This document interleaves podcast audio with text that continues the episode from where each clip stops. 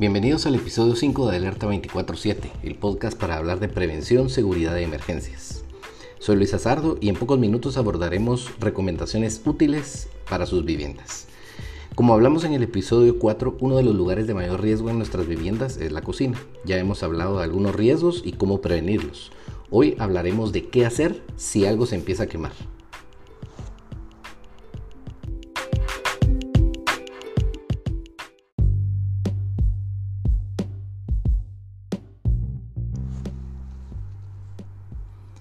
En el episodio 4 mencioné que según la Organización Mundial de la Salud, entre el 80 y el 90% de las quemaduras se producen en el hogar, principalmente en la cocina.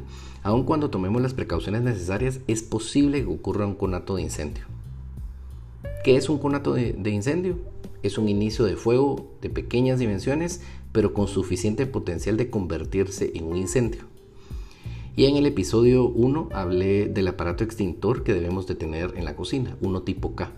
Si no encontramos pues no hay a la mano, uno tipo ABC puede funcionar perfectamente.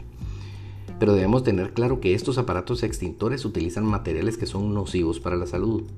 O sea, el material que, que tienen adentro es tóxico, corrosivo e irritante. Las dos situaciones más posibles en nuestra cocina son las quemaduras por fuego o materiales calientes y los incendios. Las quemaduras regularmente son por agua y aceite hirviendo por las hornillas, sea, un niño que pone las manos sobre las hornillas o nosotros nos apoyamos sobre la estufa y no nos damos cuenta, pues ahí está la hornilla caliente y nos podemos quemar. Eh, también ollas o sartenes calientes, incluso flama directa. ¿Qué hacemos si alguien se quemó? Aquí, antes de continuar, debo explicar que es importantísimo estar capacitado y recibir regularmente cursos de asistencia por hospitalaria. De otra forma, podrían resultar causando más daño que ayuda. Con un quemado lo primero es alejarlo de la fuente de calor, llamar de inmediato a los bomberos y no tocarlo. Repito, no tocarlo.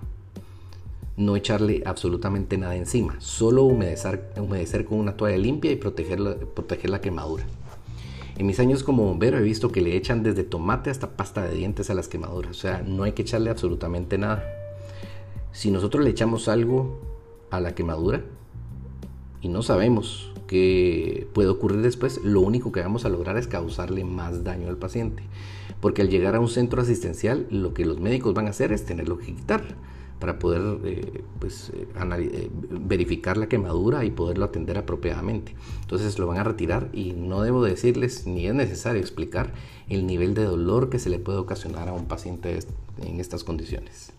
Ahora, ¿qué hacemos si se inicia un conato de incendio?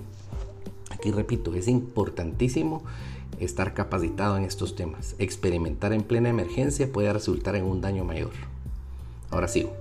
Primero, sacamos a todos de la cocina. Si estamos solos, pues eh, nos salimos y analizamos la situación desde afuera. Si hay más gente, lo sacamos a todos. No queremos que nadie vaya a resultar herido o lesionado. Segundo, pedimos ayuda y llamamos a los bomberos.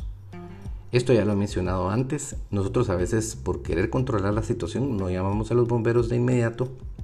Y si no logramos controlar la situación, hasta en ese momento los llamamos. Entonces lo único que hicimos fue atrasar la asistencia que podemos recibir por parte de los bomberos en una emergencia.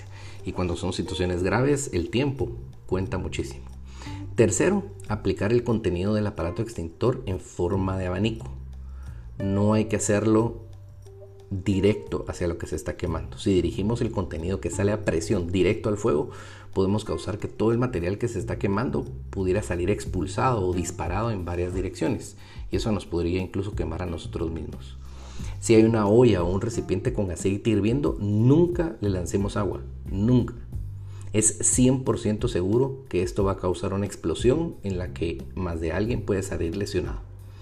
Usar arena, por ejemplo, la arena regularmente está húmeda y eventualmente podría causar una explosión. Entonces, ni arena ni nada, o sea, no utilicemos nada que no sea el extintor apropiado. Por favor, siempre busquen el tiempo para capacitarse. Con Red, los bomberos, organizaciones y empresas relacionadas pueden proveerles del conocimiento y la experiencia necesaria. No hay nada más gratificante que aprender a salvar vidas. Recuerden que si tienen dudas o quieren que aborde algún tema en particular, pueden escribirme un correo a info.alerta247.com o en Twitter al usuario de alerta247. Yo soy Luis Azardo y espero que estos episodios cumplan con el propósito de aportar sobre el tema de educación de seguridad y emergencias. Muchas gracias por escucharme. Hasta la próxima.